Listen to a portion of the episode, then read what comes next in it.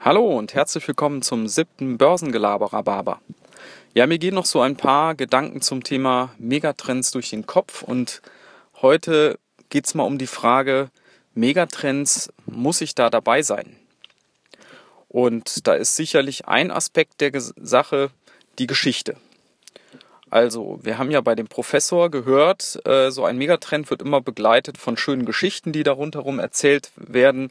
Und ähm, habt ihr mal beim Prof reingeguckt? Der kann die natürlich super überzeugend rüberbringen. Ne?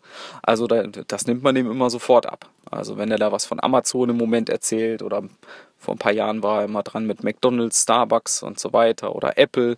Also, das hört sich immer super an.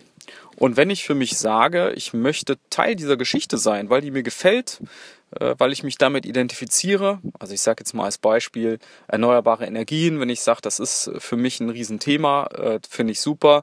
Ich möchte auch Teil dieses Kampfs gegen den Klimawandel sein. Ich möchte in erneuerbare Energien investieren, da glaube ich dran.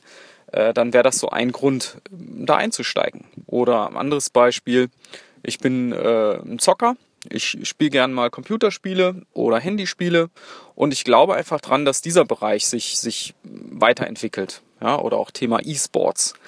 Und deshalb möchte ich an diesem ganzen Gaming-Thema teilhaben. Dann kann das eben Grund sein. Also die Geschichte ist, ist ein Aspekt und kann ein Grund sein. Das andere ist, was die meisten sicherlich umtreibt, äh, die Rendite.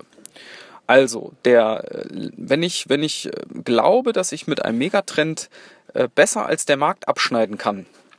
Jens Rabe sagt immer, den Markt schlagen. Ja, Jens Rabe kennt den, ne?